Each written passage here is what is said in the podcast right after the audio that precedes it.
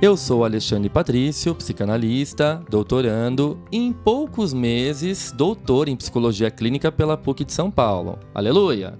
dono da página Alexandre Patrício no Instagram, onde eu compartilho vários conteúdos de psicanálise. Eu sou Felipe Vieira, psicanalista e mestrando em psicologia clínica pela PUC de São Paulo, dono da página Felipe PV no Instagram, onde eu deveria compartilhar mais conteúdos de psicanálise. Pois é, essa é a quinta temporada do Psicanálise de Boteco, um podcast para quem está cansado das cinco dicas para elevar sua autoestima e quer mergulhar de cabeça nas profundezas do seu mundo inconsciente. E sim, a gente sabe que a psicanálise parece difícil e que para muitas pessoas Freud só fala de sexo, mas ouvindo a gente, vocês vão ver que a coisa não é bem assim. Nosso objetivo é apresentar uma psicanálise clara e democrática, mas sem perder a profundidade dos conceitos. A ideia é discutir livros, filmes, artigos, costurando uma relação com a vida cotidiana. Os episódios inéditos saem quinzenalmente, sempre às quintas, já para fazer aquele esquenta do final de semana. Ah, lembrando que nós estamos nos principais agregadores de podcast. Primeira coisa, é, esse encontro é o nosso primeiro do semestre dos grupos de estudos que vão começar agora por volta do dia 20 de agosto. Nós vamos ter os, os, três grupos de estudos, né? Vocês viram o grupo de estudos sobre o Freud, o mal-estar na civilização e as novas conferências introdutórias de psicanálise, que é esse livro aqui, ó, da Companhia das Letras. Esse aqui, ó. Tá? O mal-estar na civilização e novas conferências introdutórias à psicanálise. Aí teve gente me perguntando: eu posso usar a versão da autêntica do mal-estar na cultura, a laranjinha? Não. Porque a versão da autêntica tem o livro Mal-Estar, tem o, o, o texto Mal-Estar na Civilização, mas não tem novas conferências introdutórias, tá bom? Então não dá para usar o da autêntica, tem que ser o da Companhia das Letras. Porque eu vou trabalhar com vocês o Mal-Estar na Civilização, evidentemente, é o primeiro texto, e nós vamos trabalhar todas as novas conferências introdutórias do Freud revisão da teoria do sonho, sonhos e ocultismo, a dissecção da personalidade psíquica, que é um dos textos mais lindos do Freud, a Conferência 31, tá ali no meu top 5 do Freud. A dissecção da personalidade psíquica é um texto belíssimo. Angústia e Instintos, que é a Conferência 32, é um texto que conversa muito com as ideias de Melanie Klein. A feminilidade, vamos tratar a feminilidade esse semestre. Por que, que o homem, o, o Freud falava, olha o ato falho, o Freud falava que a mulher era um continente obscuro, né, cheio de segredos. E ele não se ousou muito a se aventurar, não, né? O pouco que escreveu ainda se arriscou bastante, foi um pouco machista, mas tudo bem, ele é um homem do tempo dele e a gente passa pano, né? Tudo bem. O que importa, o que importa é a gente trazer para a contemporaneidade e ser capaz de questionar. Essa também é uma das das questões que a gente trabalha muito no grupo de estudos. Eu, eu levanto questões da atualidade, da contemporaneidade, critico Freud, critico Winnicott, né, tecendo construções, colaborações aqui e acolá. Tem um outro texto dele, 34, a Conferência 34, chamado Esclarecimentos, Explicações e Orientações, que é uma conferência belíssima, que eu usei no meu doutorado. E a Conferência 35, Acerca de uma Visão de Mundo, que também é linda. Então nós vamos trabalhar todas as conferências, as novas conferências introdutórias do Freud. Nós vamos se fixar uh, na segunda tópica e na sua segunda dualidade pulsional, né? A pulsão de vida versus a pulsão de morte, tá? Então, o foco desse grupo de estudos vai ser a segunda tópica freudiana, tendo como base, uh, partindo do mal-estar na civilização, que é o texto que abre o livro, e focando nas novas conferências introdutórias. Por isso que não dá para usar o livro da Autêntica, porque o livro da Autêntica não tem as novas conferências introdutórias, tá bom? Bom, esse grupo será às segundas-feiras, dois encontros por mês, das 19 às 20h30. O grupo de terça vai ser o grupo que vocês tanto pediram. Nós vamos estudar a Melanie Klein, propriamente dita. Nós vamos mergulhar na obra kleiniana. Vamos falar então do seu livro Amor, Culpa e Reparação e Outros Trabalhos. O primeiro livro das obras completas da Melanie Klein publicadas aqui no Brasil, volume 1. Nós vamos trabalhar praticamente o livro todo, né? Então nós vamos aí mergulhar na, no campo teórico e clínico kleiniano, tá certo? E às quintas-feiras nós vamos ter o nosso grupo de estudos, uma continuação do livro da Pediatria Psicanálise, da editora Ubu, essa nova tradução aqui, do Winnicott, que é a Bíblia Winnicottiana, onde começaram, aqui, aqui esse livro, onde começou as ideias do Winnicott, né? Elas iniciaram aqui. Então é, é muito importante a gente é, estudar esse livro todo. No primeiro semestre eu trabalhei mais a parte voltada à pediatria. No segundo semestre eu vou trabalhar a parte mais voltada à psicanálise. Então não tem problema, ah, eu não vi as aulas do primeiro semestre, eu vou entender as aulas do segundo semestre? Vai, porque é uma, uma continuidade, mas eu vou retomar diversos aspectos para vocês poderem pegar ali o fio da meada, tá bom? Então são esses três grupos. Sobre o grupo da Melanie Klein, não se preocupem, tem vários alunos. Professor, o livro na estante virtual está um milhão de dólares, como é que eu vou acompanhar esse grupo? Corre aqui, me ajuda. Então não se preocupem, porque de fato o livro, todas as obras da Melanie Klein estão esgotadas. Então eu vou disponibilizar o PDF para vocês dentro do grupo de estudos privado no WhatsApp, tá bom? Para fazer as inscrições, só falar com a Ana via WhatsApp. Então, vamos lá. Vamos falar dessa aula de hoje que eu fiz aí, eu, eu agrupei, tentei montar um pouquinho Freud com Klein para a gente poder falar de todos esses assuntos que serão trabalhados nos grupos de estudos, né? Eu vou usar como base para nossa aula de hoje, a aula inaugural dos grupos de estudos, um artigo publicado pelo professor Luiz Cláudio Figueiredo, que é meu professor lá da PUC de São Paulo. E esse artigo ele tem como título A ambivalência de base e seus destinos em Freud e Melanie Klein. Ele foi publicado na revista da Sociedade Brasileira de Psicanálise de Porto Alegre. Um, é o volume 23, número 2, de 2021. Então, um artigo fresquinho do Luiz Cláudio, uh, com ideias aqui brilhantes, que ele faz uma comparação da ambivalência para Freud e para Klein. Ele faz todo um estudo. Então, vamos falar um pouquinho do que, que é essa ambivalência, não é?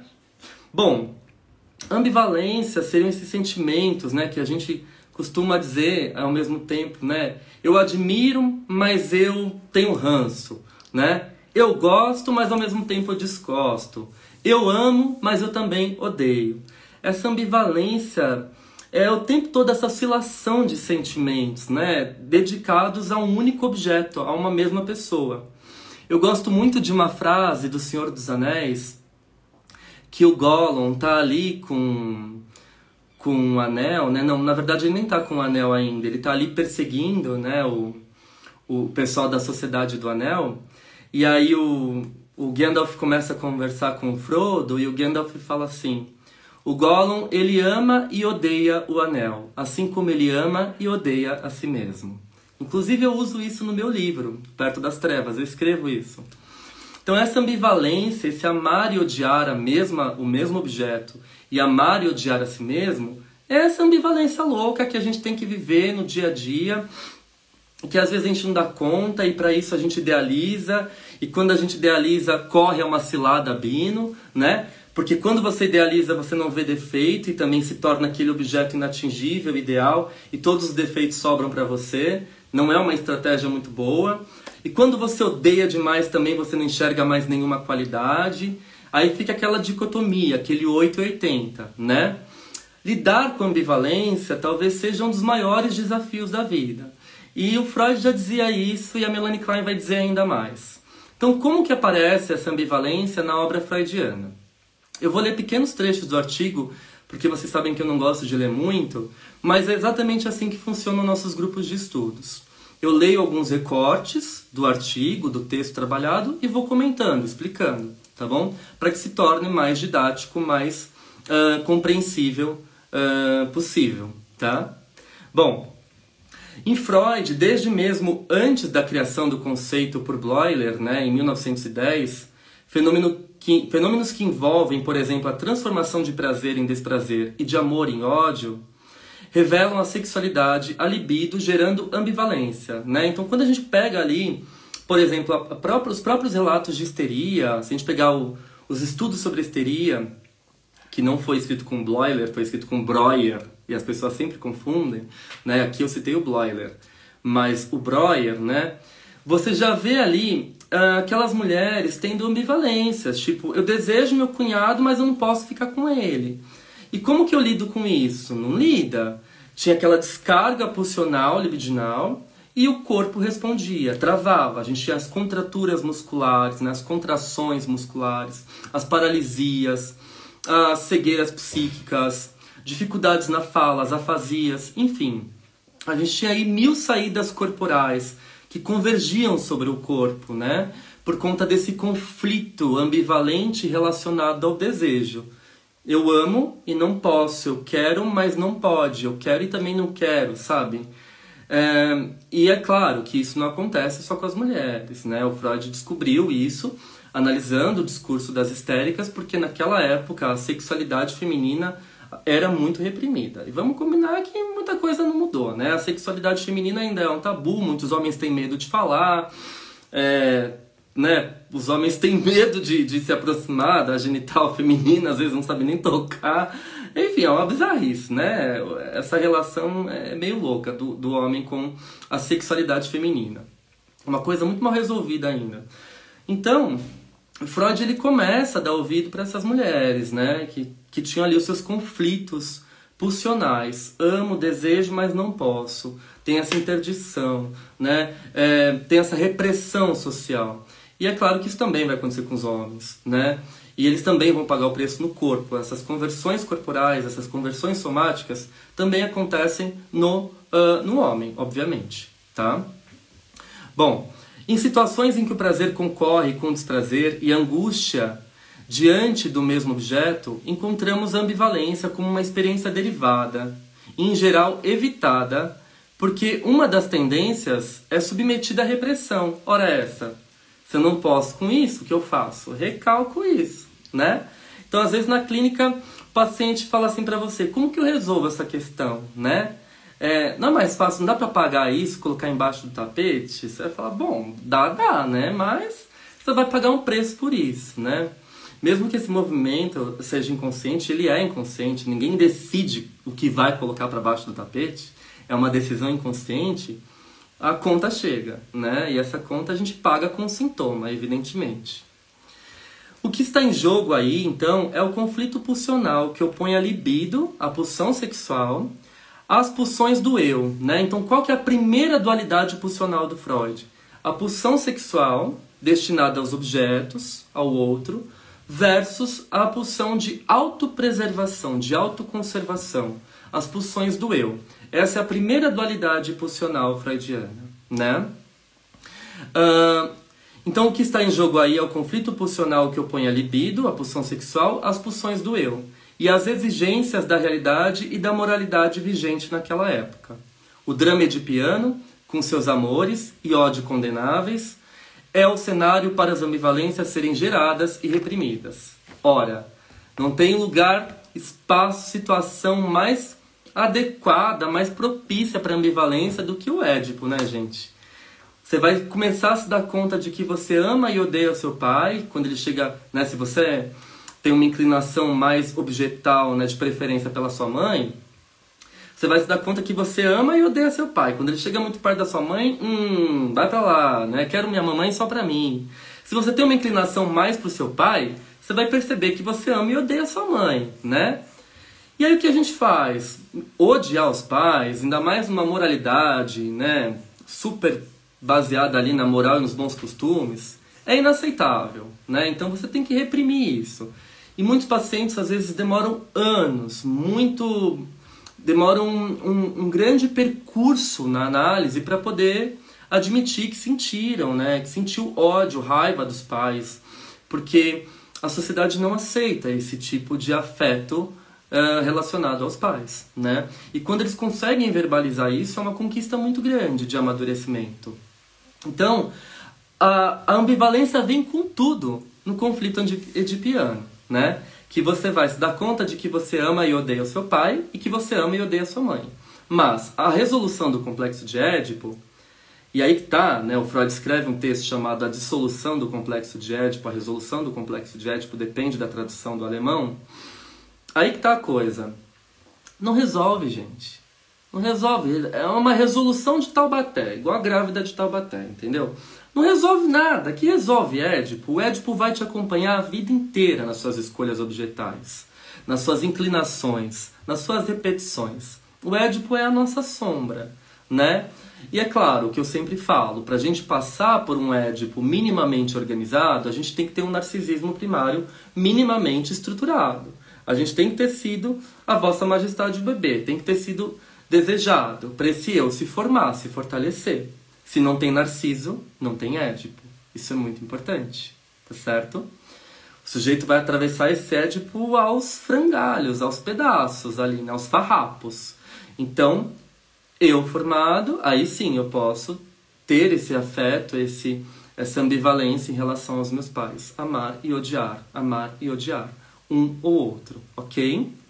Bom, uh, no entanto, o Freud, em 1920, ele cria a sua maior teoria especulativa, que é a pulsão de morte, que ele parte da biologia. Né? Muitas células que morrem, que buscam esse retorno ao inorgânico, ao estado zero de tensão pulsional. Né? Então ele se baseia no estudo biológico para criar o conceito de pulsão de morte, ou instinto de morte, dependendo da tradução. Bom, uh, e aí é interessante que em 1930, no Mal-Estar na Cultura, isso vai aparecer com, com muito mais evidência, né? Com muito, a gente vai notar isso de uma forma muito mais fácil no Mal-Estar na Cultura. Porque o Freud vai dizer que o sentimento de culpa é a expressão do conflito de ambivalência. Olha essa frase, frase Frase para imprimir, fazer um imã e colocar na geladeira, hein? Olha só. Uh, o sentimento de culpa é a expressão do conflito de ambivalência, da luta eterna entre Eros e o instinto de destruição ou de morte. Isso Freud vai falar em 1930 no uh, O Mal-Estar na Cultura. Ou seja, a ambivalência que estava ali, né? Uh, esses, esse, essas pulsões de autoconservação, as pulsões de objeto, amar o outro, amar a si, né? Ela começa a, a, a, a ganhar mais contorno e mais intensidade com essa dualidade pulsional, pulsão de vida versus pulsão de morte. Em 1930, o Freud vai chamar a pulsão de morte de uma pulsão de destruição, né? Então a luta eterna entre Eros e o instinto de destruição vai ser o que vai sustentar essa ambivalência e que vai gerar muita culpa no sujeito, né? A grande diferença é que agora o conflito pulsional perde o seu caráter contingente histórico para assumir uma condição necessária e universal, ou seja, todos nós temos dentro de nós essa dualidade pulsional, esse conflito ambivalente, esse amor e ódio que atravessa e sustenta a nossa existência e que é difícil pra caramba bancar. Às vezes predomina um, às vezes predomina outro, né? E a gente que lute. Às vezes você quer destruir tudo, às vezes você quer conservar tudo ao ponto de idealizar, ao ponto de né, se cobrar para sustentar essa, essa, esse, esse eros, né, esse desejo. E às vezes você está ali em pura destruição do outro ou de si próprio. Né? Então esse atravessamento pulsional, instinto, né? pulsão de vida versus pulsão de morte, instinto de vida versus instinto de morte, depende da tradução novamente, estou falando aqui, né? é constitutivo para Freud e para Melanie Klein também. Tá? A oposição entre a sexualidade e as conveniências do eu pode mudar, e de fato muda, conforme mudam as condições socioculturais em que vive o sujeito as interdições e as prescrições da moralidade vigente também mudam, né? Já esse conflito entre as pulsões de vida e as pulsões de morte é próprio da condição humana, gente. Isso não vai mudar. Pode mudar a cultura, pode mudar o cenário, pode mudar. Você pode crescer no fantástico mundo das Spice Girls, não sei, acabei de inventar isso agora. É, você pode, é, sei lá, é, crescer em Nárnia mas você vai, você vai ser sempre atravessado por essa dualidade pulsional. Ora, e isso vai ficar bem claro quando Freud responde o Einstein, que o Einstein vai debochar da cara do Freud e fala assim: já que você explica tudo, explica por que os homens fazem a guerra. Aí o Freud senta e escreve uma carta belíssima, né, chamada Por que a Guerra? Aí ele fala. Os homens fazem a guerra porque eles têm prazer em se unir em prol da destruição e não em prol da construção né? Ora, você está sendo pessimista, Alexandre? Que coisa! Não! homem é amor, a humanidade é amor, é luz, né? É, é gratiluz, hashtag. Não é bem assim, ora essa. Não é tão gratiluz, né? Desde pequenininho a gente ali na escola tá tendo uma briga, todo mundo se une e começa porrada, porrada, né? Aquela felicidade e tal. E, eh, e, aquelas pessoas, né, e os governantes incitando provocações uns aos outros, doidos para provocar uma guerra, né? E aí vai a guerra e vai aquele povo seguindo atrás, levantando bandeira, né? O ódio. Ora, um comentário de ódio é super curtido na internet. Então, gente, as pessoas se unem sim, desculpa dizer para vocês. Nessa hora vocês podem colocar a Maísa de fundo e a música Meu Mundo Caiu. Porque as pessoas se unem hum, e se movimentam através do ódio, da pulsão de morte. E o Freud já falou isso lá na carta que ele responde para o Einstein. E aí que tá, né? é difícil acreditar um pouco nessa bondade humana, né? Por isso que o Freud vai falar que o homem é o lobo do homem, né? Enfim. Bom, Uh, e aí, uh, na, no texto dele, análise interminável e terminável, análise finita e infinita, dependendo da tradução, texto de 37, né? Ele vai salientar que é, essa, essa dualidade pulsional, pulsão de vida versus pulsão de morte, atravessa a existência humana. Isso está bem claro no texto Análise Finita e Infinita, de 37. Ou seja, Estamos aqui no terreno de uma certa antropologia. Não se trata, como já foi aventado, de um extravio biologizante de Freud, uh -uh. mas ao contrário, de uma especulação filosófica acerca das bases do psiquismo. Se trata de um mito antropológico, até porque a gente sabe que a pulsão de morte é uma teoria especulativa, mas ela faz sentido quando a gente observa os movimentos sociais, culturais e humanos, sobretudo, né? Bom, Uh, e aí tá, como é que a gente vai pensar essa ambivalência? falei para vocês que ela está presente ali desde o início, né? As pulsões de autoconservação e as pulsões de objeto. Depois, ela passa por Freud ali, pulsão de vida versus pulsão de morte, essa dualidade pulsional que é constitutiva, esse embate das pulsões, e a gente que lute com isso, né? E como que a gente vai pensar isso agora chegando na Melanie Klein, né?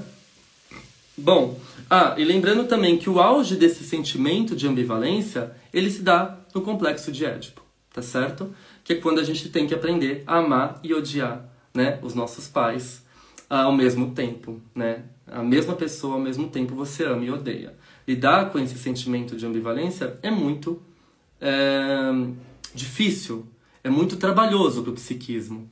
Então, uma das saídas possíveis e aí entra a Melanie Klein, brilhante. Ela diz assim: Vejam só, o bebê, quando vem ao mundo, ele sai do seu estado de plenitude, né? De, do berço esplêndido ali na barriga da mamãe, né? Tem tudo, tem conforto tal, e de repente ele cai nesse mundo. Ele fala que, né? Coisa é essa que vocês me jogaram? Tá tudo tão bom, escurinho, quentinho, comida tal. Então o bebê é atravessado por essas pulsões de morte, né? pela, pela força tanática, pelo instinto de morte. Para a escola inglesa a gente não usa muito o termo pulsão. Pulsão foi traduzido, né? foi o termo utilizado pelos franceses para traduzir tribe. Porque ora o Freud usa tribe né? e ora o Freud usa instinct em alemão. O James Strachey, que traduziu as obras do Freud para o inglês, do alemão para o inglês, ele só usou a palavra em inglês instinct. Então só existe instinto para os ingleses. Pulsion foi a palavra francesa utilizada pelos franceses para traduzir tribe, ok? Isso dá um grande debate também entre os psicanalistas e não é o nosso objetivo aqui ficar debatendo isso. Até porque eu acho que a gente tem mais o que fazer. Mas é interessante a gente pensar que para a escola inglesa eles vão utilizar o termo instinto, que é muito mais uh, visceral, animalesco esse instinto de vida, esse instinto de morte, tá certo? E aí a Melanie Klein vem dizer para nós assim: o bebê estava ali confortável, pleno, e ele nasce atravessado por essas forças tanáticas, esse Thanos, essa destruição. E o ego dele, que já existe, para Melanie Klein já existe um ego ali muito arcaico, diferente de Freud, o ego ele vai se formando, né? mas para Klein o ego está ali posto desde o início. Ele é tão frágil que quando ele é atravessado pela pulsão de morte, pelo instinto de morte, ele estilhaça, pá, ele arrebenta. E quando ele arrebenta, o primeiro mecanismo de defesa do bebê é projetar essas partes que ele não suporta, esse instinto de morte, para fora mas ao mesmo tempo tudo que vai e volta. Eu introjeto esse ambiente modificado por essas projeções. Então, o meu mundo interno ele vai sendo constituído como se fosse um caleidoscópio. Já viram aquele caleidoscópio que você vai mudando e ele vai, vai girando e ele vai mudando as formas, vai fazendo aqueles desenhos lindos? O mundo interno psíquico uh, kleiniano, do bebê kleiniano, é um caleidoscópio que é atravessado por esses pedacinhos que vão mudando de forma. Quanto mais destruição, instinto de morte eu projeto no exterior, mais o meu mundo interno se torna ameaçador, destrutivo. No entanto, olhem que curioso. O bebê não tem maturidade para lidar com ambivalência. Portanto, essa cisão, essa clivagem entre bom e mal, quando eu projeto esse instinto de morte, o ambiente se torna mal, então a mamãe se torna má, tudo se torna mal, o seio se torna mal, né? É claro que seio é uma metáfora de quem cuida, gente. Eu sempre falo isso, né? Não é? Ai, a criança que não mama no peito não tem isso. Não, gente. Seio é uma metáfora, tá? É, isso é importante. Então, isso vai acontecer com quem mama no peito, quem mama na madeira, quem mama no conta-gota, quem mama onde for, entendeu? Mas vai acontecer. E aí o que acontece? Uh, tá lá em contato com aquela mãe, então é mal. Mas aí a mãe vem, cuida, acolhe, tem paciência, canta para aquele bebê que tá chorando, que não para nunca de chorar, chorar e, e, é chato pra caramba, porque né, ser mãe também tem que ter uma paciência, sem ficar romantizando a maternidade, é, aquela coisa, enfim. Mas a mãe consegue superar, suportar tudo isso e dar um contorno para esse bebê, né? E a mãe também não é perfeita, mas ela consegue fazer com que sensações prazerosas surjam na vida desse bebê. Então, esse bebê começa a sentir o ambiente não só como mal, mas também como bom. Olhem a sacada da Klein. Essa cisão, essa clivagem entre bom e mal do ambiente, que ora deixa o bebê chorar, hora deixa o bebê sozinho, mas que hora vem, cuida, pega no colo e acolhe, né? Esse ambiente bom e mal, essa cisão entre bom e mal do ambiente e a cisão também do ego, é uma defesa essencial, porque o bebê não tem maturidade para lidar com ambivalência. Tipo, hum, olha a ambivalência aqui. Olha a ambivalência aqui. Não tem maturidade. Então o que a gente faz? A gente divide em bom e mal. Ora essa, não é mesmo? Qualquer semelhança com a sociedade atual não é mera coincidência. Porque a gente precisa de deuses, de ídolos para idolatrar. E aí a gente não vê defeitos. Fada sensata, perfeito. É, você é um, é um homem de milhões, né? E aí vai e tal. Deu uma escorregada, ah, já não presta, não quero. Aí virou objeto mal. Bom, porque a gente não sabe lidar com ambivalência. As pessoas estão muito imaturas. E essa é a sacada do bebê, é o que a Melanie Klein fala. Como o bebê não tem maturidade para lidar com ambivalência, ele cinge, ele cliva o ambiente em bom e mal, ao mesmo tempo também que o seu ego fica todo clivado, todo estilhaçado. Ao passo em que as experiências boas predominam sobre as experiências ruins, esse ego vai se integrando, esse bom objeto, que é o ambiente inteiro, vai sendo internalizado e vai amenizando as forças tanáticas, as forças destrutivas. E aí eu tenho um bom objeto interno, que é a base da segurança, da autoestima, do amor próprio, né? Isso é muito importante. Então, para Melanie Klein, a ambivalência nos acompanha desde o início da vida, embora nem sempre seja vivida como tal até a nossa morte. Em As Origens da Transferência, que é um texto de 52, que está no livro Inveja e Gratidão, ela nos diz, abre citação, porque os instintos de vida e morte E assim amor e ódio estão no fundo em estreita interação, as transferências positivas e negativas estão basicamente interligadas. Fica claríssima então sua adesão ao segundo dualismo pulsional do Freud. Sua transformação da problemática dos instintos em uma oposição na ordem dos afetos, amor e ódio, e sua incidência imediata nas relações de objeto transferenciais. Por isso que, numa relação transferencial e numa visão kleiniana, você ama e odeia o analista durante a sessão, como você ama e odeia a si próprio em vários momentos da análise. Em vários momentos que, sei lá, acontecem em 50 minutos, né? E o analista de uma orientação mais kleiniana vai tratar isso aqui agora, a partir de interpretações dessa relação transferencial que vai surgindo, né? Mas é claro que essas interpretações, elas não são tiradas da cartola elas fazem sentido ao contexto, à realidade, à história daquele paciente, porque são uma narrativa, elas fazem parte de uma narrativa, tá certo? Bom, é interessante, eu não mencionei o Winnicott na live, né, e não coloquei, porque o texto do Luiz Cláudio não fala do Winnicott, apesar do Luiz Cláudio Figueiredo estudar muito o Winnicott. Mas esse artigo, propriamente dito, não, não versa sobre o Winnicott. Mas é interessante que o Winnicott também vai trabalhar com ambivalência. Eu vou publicar um artigo agora, acho que até o final do mês vai sair na revista de psicologia da PUC de São Paulo, a revista científica, que a gente eu escrevi com o Alfredo, meu orientador, e a gente fala sobre o estágio do concern, uh, stage of concern, uh, o estágio da concernência, que é o estágio em que o bebê ele começa a se apropriar desses impulsos agressivos destrutivos, começa a lidar com a ambivalência, né? É um amadurecimento se apropria e faz reparações legítimas. Então o Winnicott também trabalha com essa questão da ambivalência.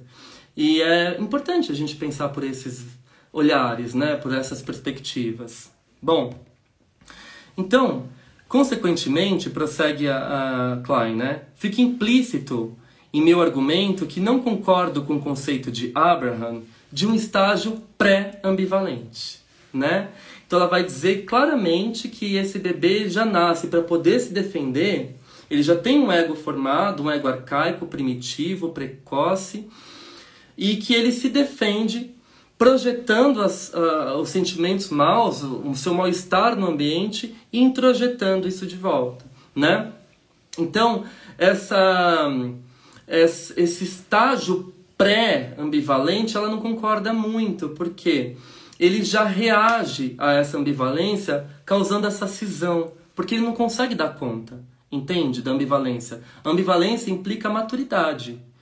A gente saber que a gente ama e odeia a mesma pessoa implica uma conquista muito grande, um amadurecimento muito grande, né? De saber que, ora, agora eu tô, não estou muito bem com meu pai porque ele fez tal coisa, mas está tudo bem, eu continuo amando ele. Né? Não é por causa disso que eu vou desprezar, vou maltratar né? Então, é, isso diminui as nossas formas de pensamento mais infantilizadas, mais imaturas, e faz com que a gente integre cada vez mais as situações, as relações e, ao mesmo tempo, também o nosso próprio ego.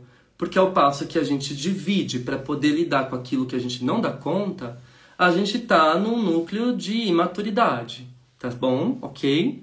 Bom.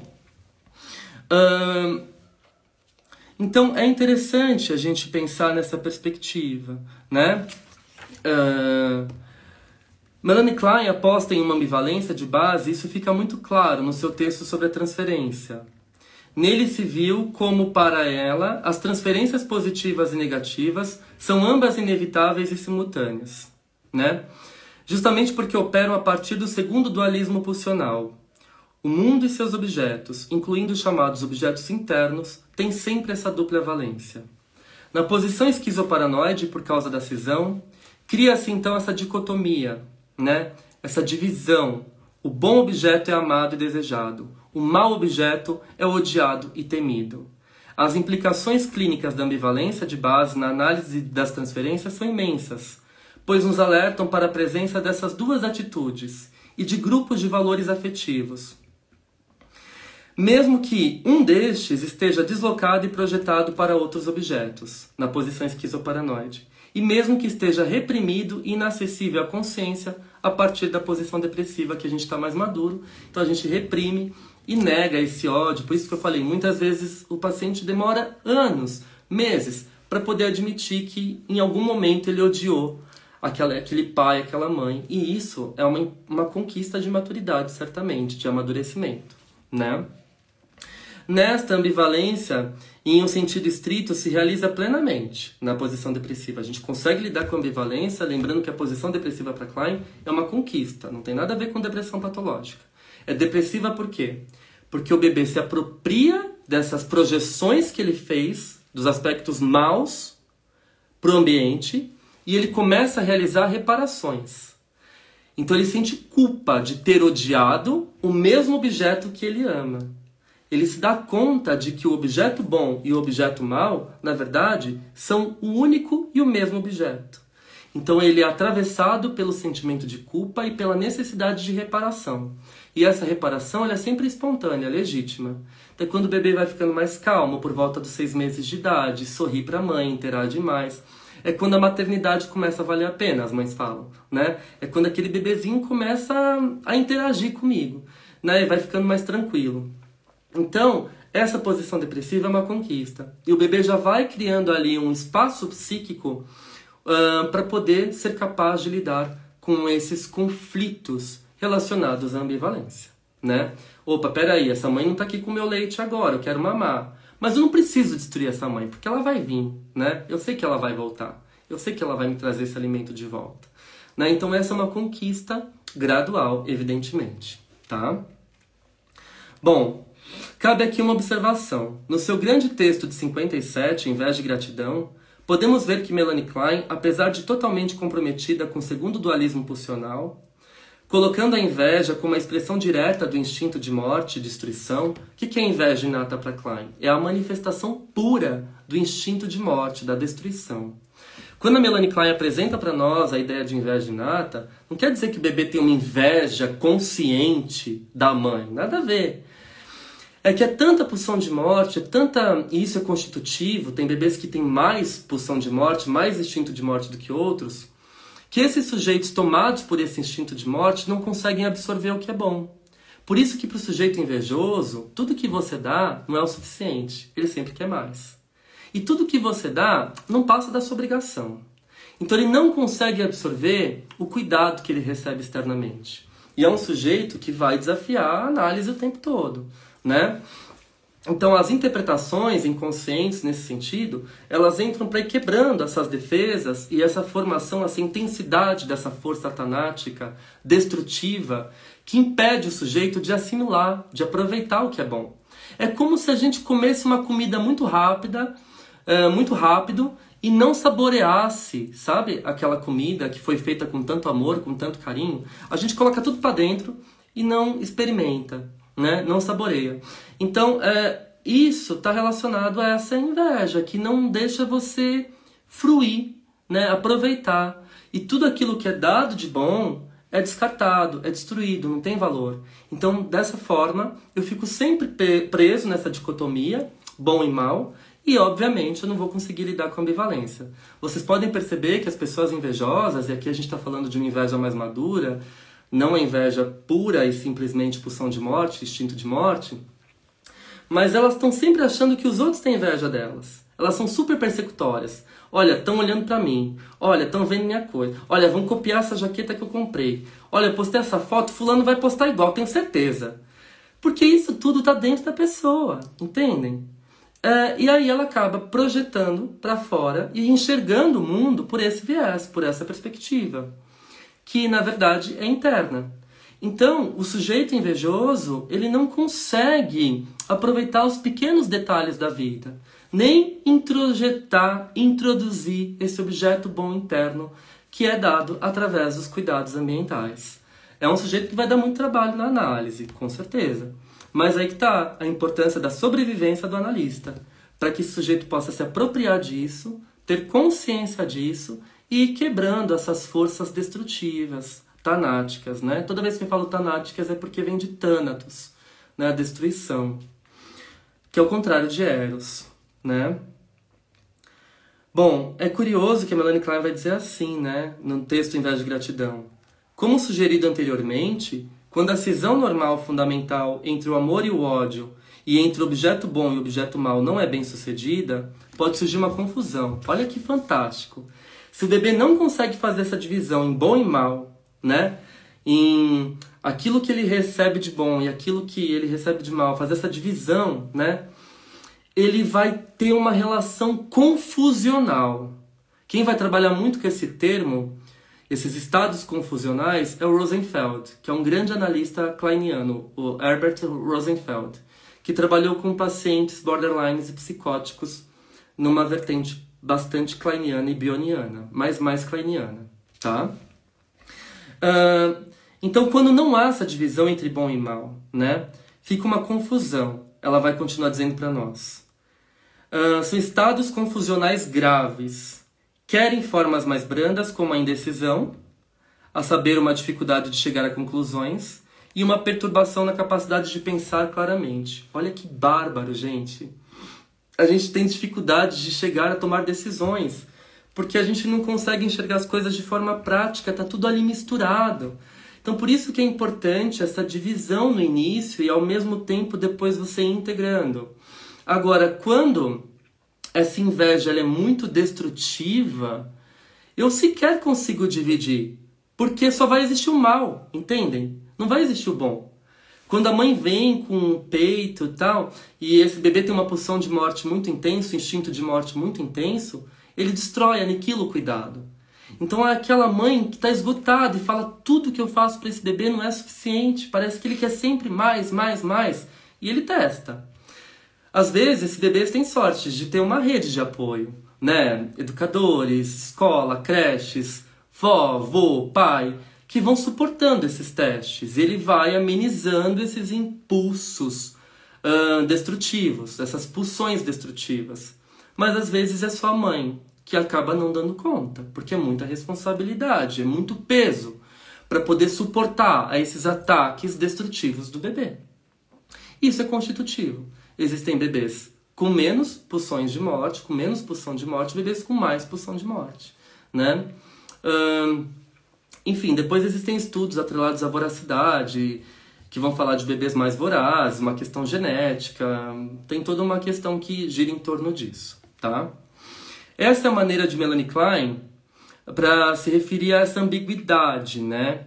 Essa, esse estado primitivo de confusão, um transtorno do pensamento, uma dificuldade para o exercício do pensamento claro. Não por acaso, Rosenfeld tratou dessa condição em seus estudos sobre os estados psicóticos, publicados em 1965. Né? Realmente, transtornos de pensamento fazem parte da problemática das psicoses e de núcleos psicóticos em adoecimentos borderlines ok? E aí a Klein vai dizer assim para nós, nesse mesmo texto de 57. Parece paradoxal, mas desde que a integração é baseada em um objeto bom fortemente enraizado no âmago do ego, um certo grau de cisão é essencial para a integração. Olha que fantástico! Vou ler de novo. Um certo grau de cisão é essencial para a integração. Então, como falei, a gente não nasce com maturidade para poder lidar com todos esses sentimentos ambivalentes.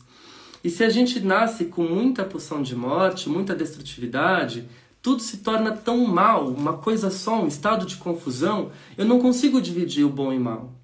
Então essa divisão é essencial, e isso é a Klein que vai dizer, é a citação dela, de 57. Olha só, parece paradoxal, mas desde que a integração é baseada em um objeto bom fortemente enraizado no âmago do ego, um certo grau de cisão é essencial para a integração. Isso as pessoas esquecem. Elas acham que simplesmente o objetivo da análise é passar o sujeito da posição esquizoparanoide para a posição depressiva, quem tem conhecimento da linhagem kleiniana. E não é bem assim. O sujeito que está nesse estado confusional, alcançar a posição esquizoparanoide, para ele é uma conquista. Porque ele vai conseguir dividir, filtrar o bom e o mal. E ao mesmo tempo ele vai integrando até alcançar a capacidade de lidar com a famosa ambivalência. Ok? bom, Uh, a Melanie Klein ela vai dizer também né, uh, da questão da profundidade do ego, que é algo bem interessante. Mas um pouquinho antes de falar da profundidade do ego, eu queria comentar um trecho que o Luiz Cláudio escreve aqui que eu acho importante, que contorna tudo isso que eu vim discutindo com vocês. O que parece uma hipótese plausível é que a ambivalência de base opera de forma mais visível nas relações narcisistas e seus derivados. Olhem isso que interessante. Porque o narcisista, e aí a gente está falando de narcisismo patológico, hein? não é do narcisismo primário constitutivo necessário para a formação do nosso eu, não é isso. E eu sempre falo, a gente não pode demonizar o narcisismo. Ah, narcisismo tudo é ruim. Não, a gente precisa de um pouco de narcisismo para poder integrar o nosso eu. A gente precisa ter sido amado para poder amar alguém, tá certo? Eu escrevo isso no meu livro novo que vai sair em breve. E aí, gente, é fundamental pensar nisso, por quê? Uh, porque o narcisista patológico, essas relações narcísicas, ele quer que tudo seja igual a ele, seja uma confusão. Ele não aceita o diferente, entendem? Aí fica aquele estado confusional, quem sou eu e quem é o outro, fica uma mistura só. Uma coisa muito doida, né? Eu não aceito em você aquilo que eu não tolero em mim, que não seja igual a minha forma de ser.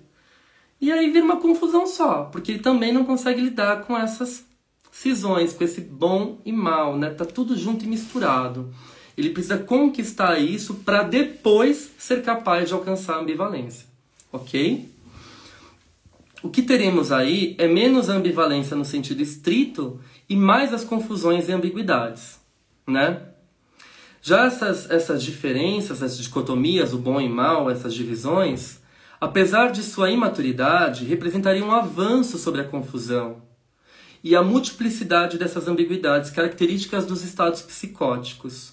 Dividir o mundo entre bom e mal, apetitoso e repulsivo, benevolente e temível, amigos e inimigos, já é um pouco melhor do que não saber discriminar o joio do trigo, como ocorre sob o efeito quando predomina o sentimento de inveja e instinto de morte, instinto destrutivo.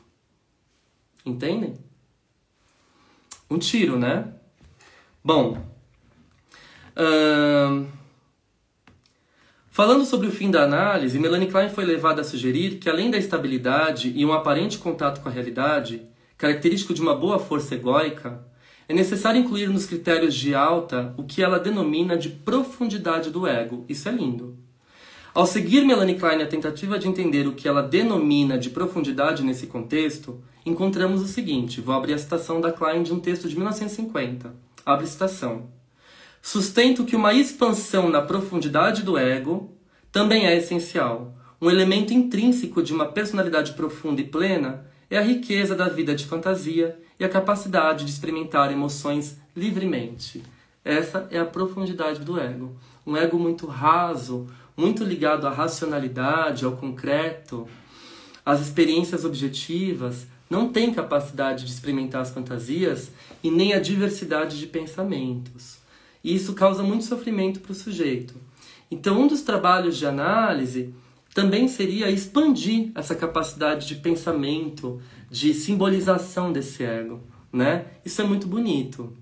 A profundidade do ego corresponde à riqueza do nosso mundo de fantasias.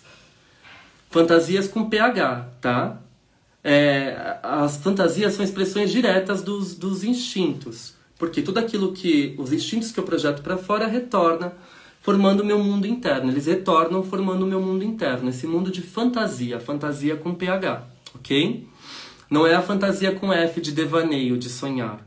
Essa fantasia, esse mundo interno rico que às vezes a gente se recolhe nele e fica ali preso, divagando, pensando, né? Nosso mundo interno ele é muito precioso. E muitas pessoas não conseguem acessar esse mundo interno porque estão presos na objetividade. Vão para análise, por exemplo, narrando os fatos do dia. Ah, hoje acordei, eu fui pra academia, depois eu fiz tal coisa, depois eu assisti uma série, depois não sei o que lá, depois. Nanana. Em 10 minutos de análise já narrou o dia. Aí você espera que o paciente crie alguma coisa e você tem que começar a puxar ali, tirar leite de pedra, né? Porque é um trabalho muito difícil de um sujeito que está aprisionado numa realidade objetiva e por alguma razão se defendendo desse mundo interno. Talvez ele não tenha essa capacidade de mergulhar no mundo interno porque é um mundo interno repleto de sentimentos persecutórios, de destrutividade, um mundo muito raso, que não foi expandido de acordo com as experiências emocionais e afetivas que esse sujeito teve ao longo de sua vida. E onde que ele vai expandir e abrir esse mundo interno, esse ego, né? Na análise. Por isso que às vezes o analista precisa se implicar mais. Talvez trazer um recorte da vida dele, um exemplo, um recorte de uma série, de uma poesia. Isso dá material, dá matéria para que esse paciente consiga criar em cima daquilo. Entendem? Porque de tanto estar tá preso numa realidade objetiva, o ego, uh, esse mundo de fantasia com pH se empobrece. E se de repente a gente corta isso, né, largando o paciente à própria sorte, muitas vezes também não tem possibilidade de tentar imaginar e tecer os fios necessários à trama que narra a nossa vida. E é uma trama simbólica. É uma trama super bonita, que nem todo mundo consegue ser capaz de narrar, né? Uh, Trata-se então a profundidade do ego diz respeito também à capacidade de experimentar emoções livremente.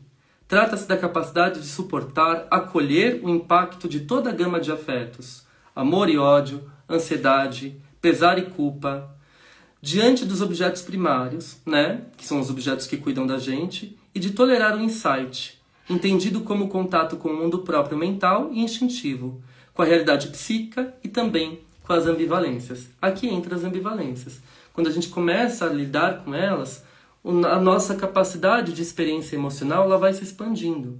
E a gente para de enxergar o mundo através de uma visão tão limitada, né?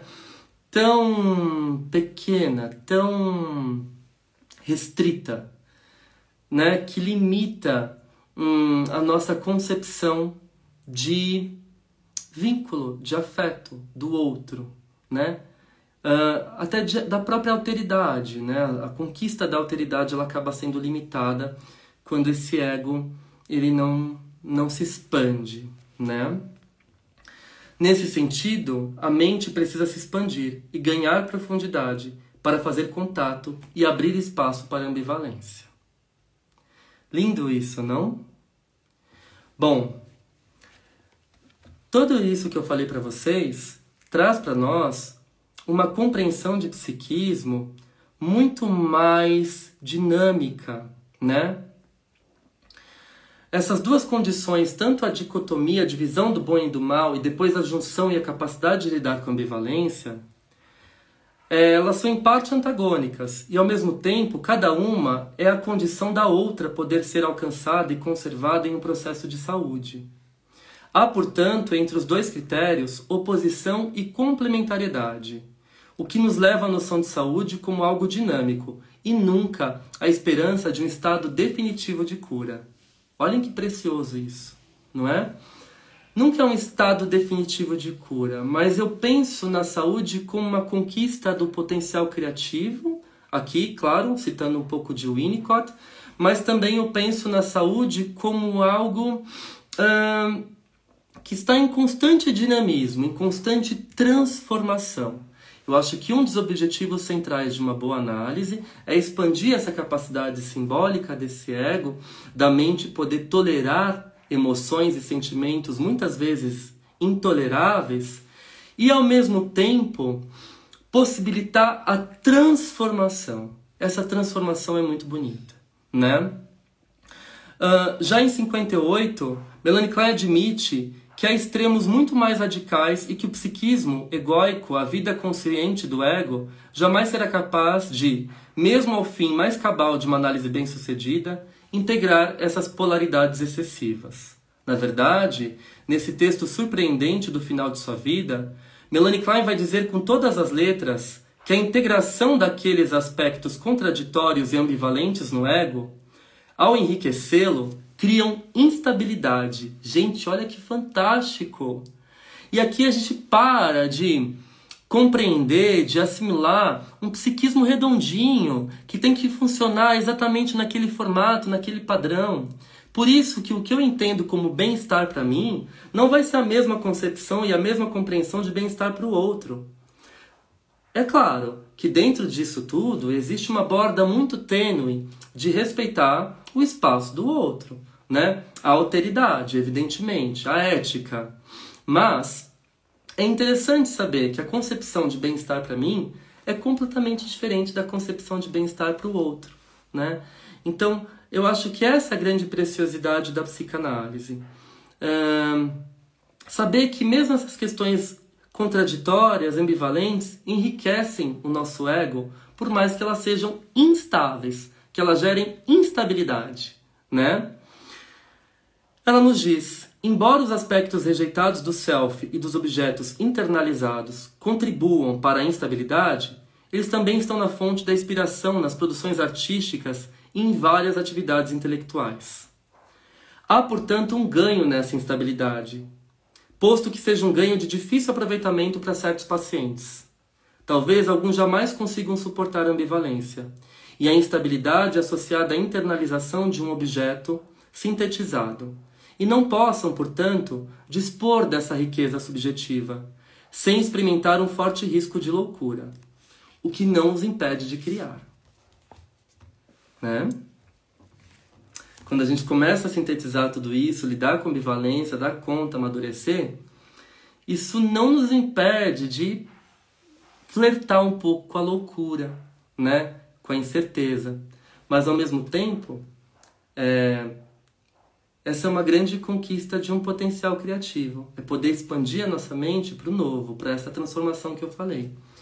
Em resumo, Melanie Klein insiste na existência desse núcleo não redutível, refratário à análise, perturbador, e contudo origem de um interminável esforço de transformação criativa.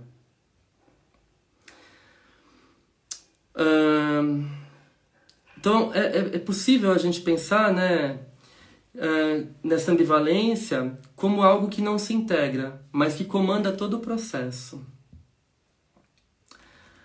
Então é interessante é, que essa ambivalência está na raiz de todas as formas e modalidades de criatividade e que ela nunca é simplesmente superada.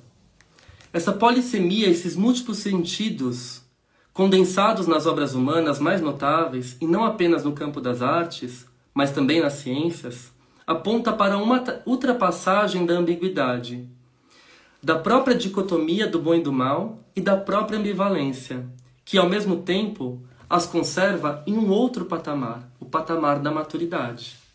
É nesse patamar que podemos reencontrar a ambiguidade com uma conquista sobre essa dicotomia, essa divisão e a ambivalência, que, contudo, não são, por isso, eliminadas.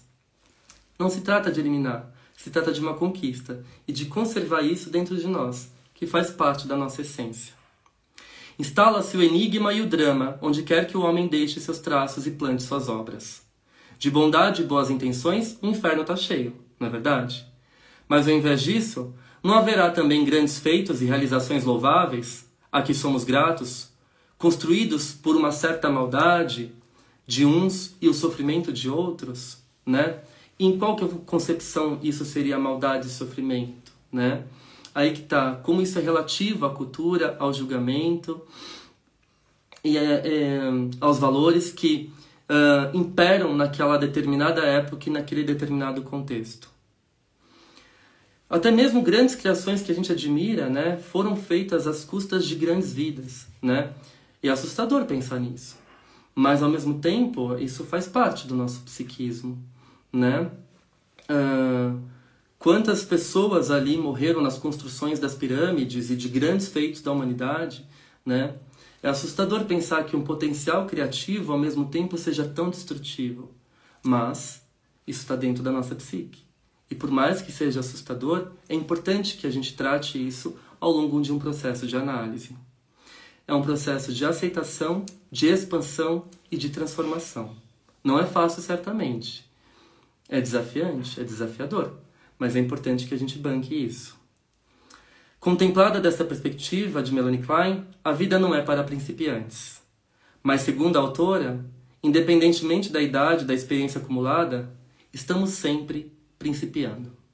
É sobre isso, gente. Essa é a grande lição de hoje.